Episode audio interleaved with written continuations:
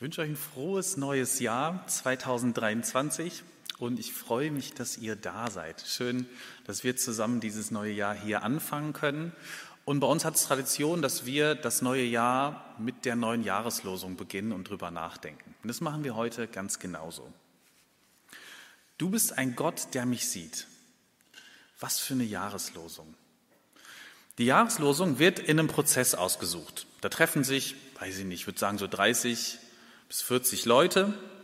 Und zwar an einem Wochenende trifft sich die Jahreshauptversammlung der Ökumenischen Arbeitsgemeinschaft für Bibellesen. Wusstet ihr nicht, dass es die gibt, oder? Ich auch nicht. Ähm, es gibt für alles Mögliche eine Hauptversammlung und einen Arbeitskreis. Dafür auch.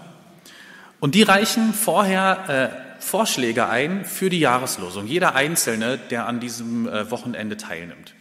Dann kommen da 30 bis 40 Verse zusammen und dann wird in mehreren Runden an so einem Wochenende festgelegt, ja, was wird denn jetzt die Losung fürs nächste Jahr? Noch nie vorher, wie diesmal, waren sich die Mitglieder und Mitglieder, äh, die Mitglieder so schnell einig. Der Satz aus, dieser Satz aus der Bibel scheint echt einen Nerv getroffen zu haben und alle haben gesagt, das muss er sein. Du bist ein Gott, der mich sieht. Dann haben die gedacht, naja, wir sind ja auch ehrlich gesagt alles ältere, gebildete Menschen, die das aussuchen. Vor allem Theologinnen und Theologen, die da zusammenkommen. Ähm, für uns trifft das einen Nerv, aber wie ist es eigentlich mit jüngeren Leuten? Dann haben die mal äh, eine Reihe jüngerer Leute gefragt, wie ist es eigentlich für euch? Spricht dieser Vers euch an? Ist der irgendwie relevant? Und die haben gesagt, auf jeden Fall. Es gibt ganz, ganz viele Jugendliche, vor allem in sozialen Netzwerken, die sich danach sehen, die danach lechzen, gesehen zu werden, wahrgenommen zu werden.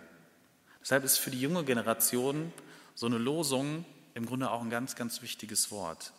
Da gibt es jemanden, der nimmt mich wahr. Auch wenn es nicht so klar ist, wie funktioniert es denn jetzt? Wie nimmt Gott mich denn wahr? Wir steigen jetzt mal in die Geschichte ein, die wir gerade gehört haben, die Emily gerade vorgelesen hat. Es geht in der Geschichte um Hagar und es geht darum, wie es gar nicht um sie geht. Abraham und Sarah möchten gern ein Kind haben und bei Sarah klappt es einfach nicht. Die kriegen kein Nachkommen. Gott hat ihnen das versprochen, aber der Nachwuchs kommt und kommt einfach nicht. Also haben sie die Idee, dass Abraham mit der Magd Hagar ein Kind zeugt, am besten ein Sohn. Und der ist dann der offizielle Nachfolger und Nachkomme von Abraham. Und rechtlich gesehen ist das, was da passiert, damals völlig okay und normal. Für uns sehr komisch, ganz weird, was da passiert. Damals wirklich äh, rechtlich im Rahmen und auch anerkannt von der Gesellschaft. Das ist nicht komisch. Es war normal, dass man mit einer Zweitehe den Erhalt der Familie sichert. Also hier wird kein Gesetz gebrochen, ganz im Gegenteil. Man konnte auf diese Weise einen Stammhalter zeugen und der war nachher der rechtmäßige Erbe und Sohn. Rechtlich also alles okay im grünen Bereich, aber menschlich, wie ist es eigentlich? Danach hat in der Geschichte damals niemand gefragt. Wir können ja jetzt trotzdem mal in Hagars Rolle schlüpfen und uns fragen, wie fühlt sich das denn an? Wie ist es denn, dazu gezwungen zu werden, ein Kind zu bekommen? Dazu gezwungen zu werden, von einem bestimmten Mann ein Kind bekommen zu müssen? Wie ist es eigentlich, gar keine Wahl zu haben? Wie ist es, in einem krassen Machtgefälle immer gefügig sein zu müssen, immer gehorchen zu müssen? Klar, es war Patriarchat, das hat damals auch im Grunde niemand hinterfragt. Und es war noch über 3000 Jahre hin bis zur MeToo-Bewegung. Für Hagar, ähm, Hagar wusste noch nichts von den Rechten, die sie heute vielleicht hätte haben können. Trotzdem hat sich das nicht gut angefühlt. Es war vielleicht rechtens und in Ordnung, aber Hagar wird hier einfach benutzt. Es geht nicht um sie als Person. Sie wird nicht wahrgenommen, sondern es geht um ihren Nutzen. Hagar hat hier eine ganz klare Funktion.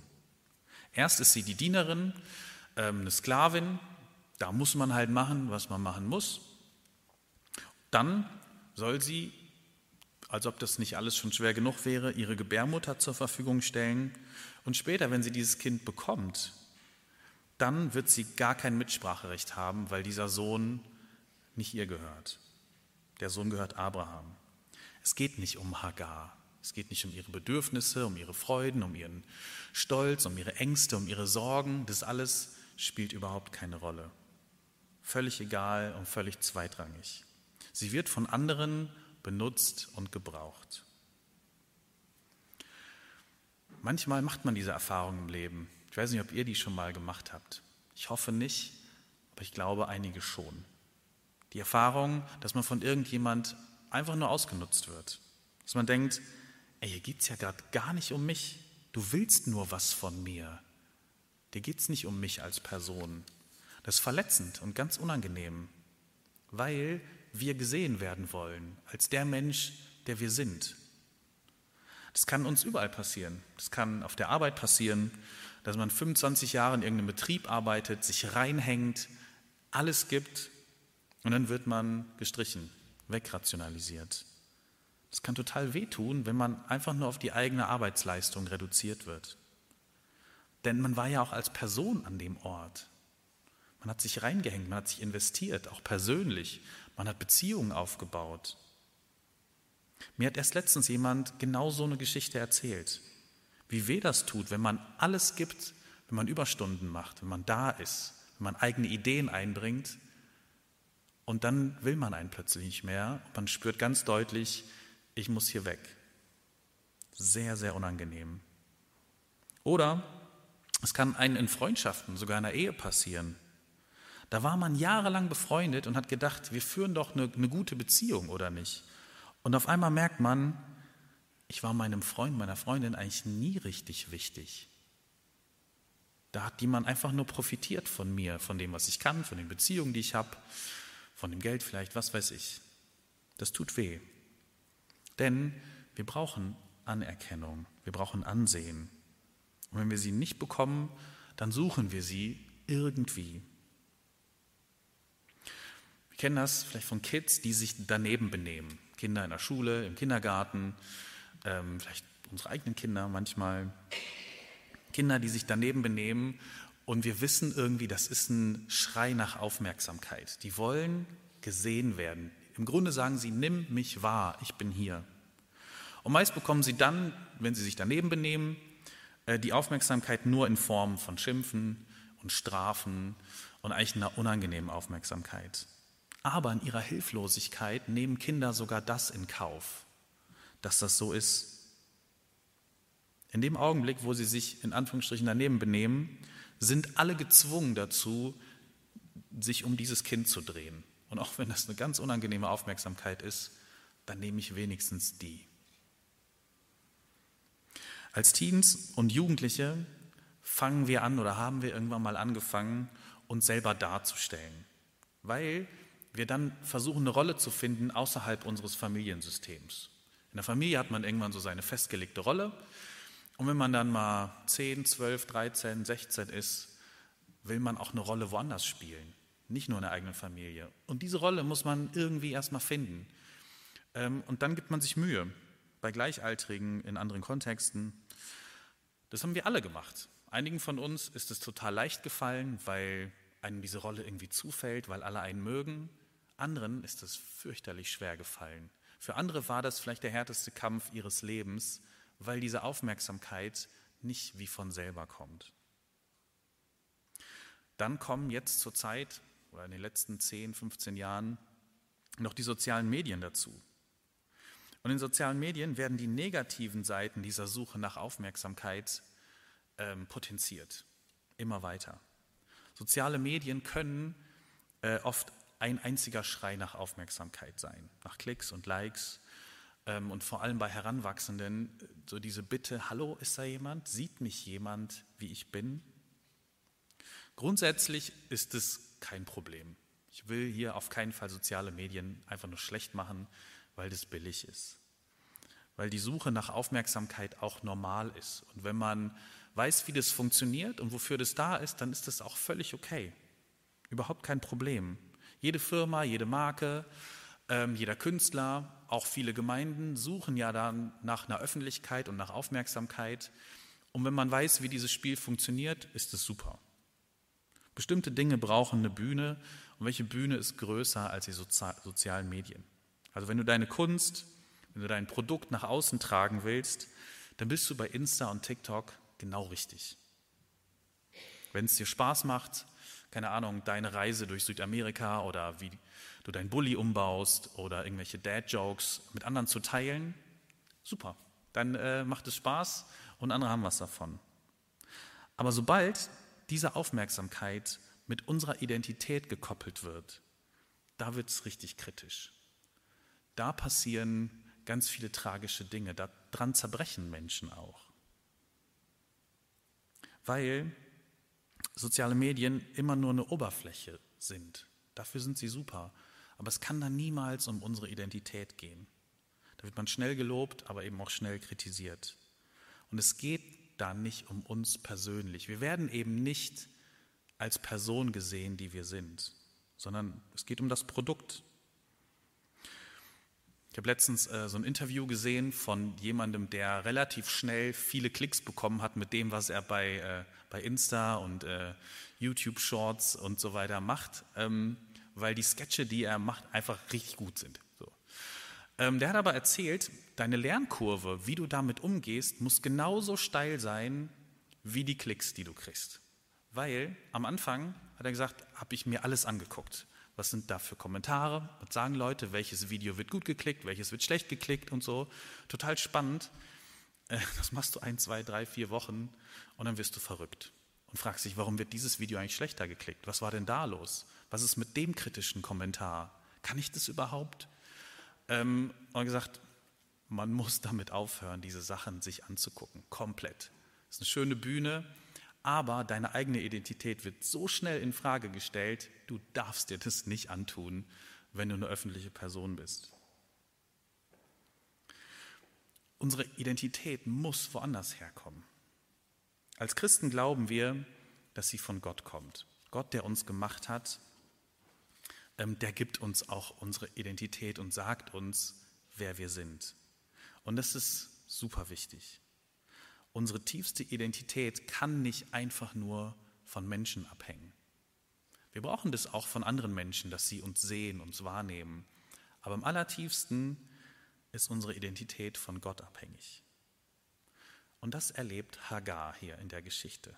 Ganz plötzlich und ganz überraschend. Gott sieht Hagar. Sie ist völlig am Abgrund. Ihr Leben ist in eine ganz andere Richtung gelaufen, als sie sich das gewünscht hat. Völlig katastrophal. Und als sie da in der Wüste ist, wegläuft, weiß sie, jetzt muss ich sterben. Was habe ich denn noch für eine Perspektive? Das ist der absolute Tiefpunkt. Und da kommt der Engel und sie wird von Gott angesehen. Das ist das erste Mal in der Bibel überhaupt, dass eine Frau so ein rettendes Eingreifen von Gott erfährt. Das ist übrigens das einzige Mal überhaupt in der Bibel, dass eine Frau eine sogenannte Väterverheißung bekommt. Also Väterverheißung haben ähm, Abraham und seine Söhne bekommen, dass Gott ihnen gesagt hat, ihr werdet viele Nachkommen zeugen und ein Volk sein. Diese Verheißung hat Hagar als einzige Frau in der Bibel auch bekommen. Diese Geschichte ist eine komische Geschichte. Und gleichzeitig ist es super wichtig, dass sie in der Bibel erzählt wird. Man könnte diese Geschichte ziemlich gut weglassen. Man könnte sie einfach streichen und es hätten die Leute auch entscheiden können, die das damals tradiert äh, und zusammengefasst haben. Haben sie aber nicht. Diese Geschichte hat nämlich nichts mit dem eigentlichen Erzählstrang zu tun, also mit Abraham und wie das Volk Israel entsteht und mit den Vätergeschichten und so. Das ist wie so ein Nebenstrang. Ähm, das, das muss man nicht erzählen. Für den Verlauf der biblischen Heilsgeschichte mit Israel spielt das hier keine große, vielleicht gar keine Rolle. Aber die, die das zusammengefasst haben, wussten, nee, genau deshalb muss diese Geschichte erzählt werden. Das ist wie so ein erzählerischer Trick, der angewandt wird, weil nur so deutlich wird, wer Gott wirklich ist. Denn davon Israel und das ganze Volk überhaupt gar nichts, was hier erzählt wird. Für die ist es, die profitieren nicht davon, aber ähm, es wird ziemlich geschickt dargestellt, wie Gott ist. Sarah und Abraham stehen hier ja auch eher schlecht da. Die kommen in dieser Geschichte nicht besonders gut weg. Wie sie miteinander umgehen, wie sie mit einer Sklavin umgehen, ähm, wer hier wem die Schuld in die Schuhe schiebt und so. Das ist ziemlich kompliziert und äh, schmutzig zwischendurch. Trotzdem wird diese Geschichte in der Bibel überliefert. Und das finde ich total gut. Es gibt auch noch viele andere Gründe, diese Geschichte nicht zu erzählen. Zum Beispiel, dass Hagar eine Magd ist. Ja, seit wann werden denn äh, irgendwelche Geschichten von Mägden in der Antike erzählt? Das kommt nicht so viel vor. Schon gar nicht von weiblichen Sklavinnen. Dann ähm, gibt's hier eine, wird hier eine, eine, neue, im Grunde eine neue religiöse, auch ähm, eine andere Stammbaumlinie eröffnet mit Ismael. Die Muslime berufen sich später auf diese Linie. Ähm, also die, die, die Bibel und die israelische Geschichte hat davon nicht viel. Trotzdem wird diese Geschichte von Hagar erzählt, gerade deshalb. Gott sieht eine Sklavin, die sonst niemand sieht. Niemand nimmt sie wahr. Sie hätte dort sterben können, wie vorher und nachher auch tausende anderer Sklaven in der Wüste. Solche Geschichten erzählen uns, Gott war immer dabei. Auch bei den Frauen, die gestorben sind und deren Geschichte später niemand erzählt hat. Gott hat sie trotzdem gesehen. Gott ist dabei in den Augenblicken, in denen dich niemand anders sieht. Und deshalb ist diese Geschichte so wichtig und kann trostreich sein für uns, weil wir wissen, es gibt Situationen, in denen sieht uns niemand anders in denen ist, wie in der Geschichte, die Claudia vorgelesen hat, sind Menschen alleine, fühlen sich nicht wahrgenommen von Freunden, von Eltern und können das auch gar nicht. Aber Gott ist eben doch dabei. Das ist das Bekenntnis dieser Jahreslosung und dieser Geschichte. Gott sieht uns an. Etwas anderes Interessantes daran, ähm, ansehen oder jemanden anschauen, ist ja ein punktueller Vorgang. Jetzt gerade schaue ich mal äh, immer jemand anderes an, ganz punktuell. In einer Stunde schaue ich niemand mehr von euch an, dann bin ich zu Hause, dann guckt ihr irgendjemand anders an. Ähm, hier wird aus einem punktuellen Vorgang äh, ein Charakterzug Gottes. Es ist das, was Gott auszeichnet. Es ist ein Wesenszug Gottes. Du bist ein Gott, der mich anschaut. Nicht nur kurz, sondern immer wieder die ganze Zeit. Es gehört zu Gottes Wesen, uns gnädig und liebevoll anzuschauen. Und zwar mit einem seelsorgerlichen Blick. Man kann ja auch kritisch angeguckt werden, man kann ganz unangenehm angeguckt werden, man kann beobachtet werden, wenn man es nicht will. Aber das ist hier alles nicht gemeint. Gott schaut uns mit einem seelsorgerlichen Blick an und der zeichnet sich dadurch aus, dass wir ganz gesehen werden, mit allem, was uns ausmacht, mit unseren Schwächen, mit unseren Stärken, mit unserer Scham, mit unserer Schuld, mit den Dingen, die uns selber unangenehm sind, mit den Dingen, die wir verstecken wollen. Gott sieht das alles und er verurteilt nichts davon. Das ist ein seelsorgerlicher Blick. Ich sehe dich ganz. Du brauchst von mir nichts zu verstecken und es ist okay. Ich nehme dich an.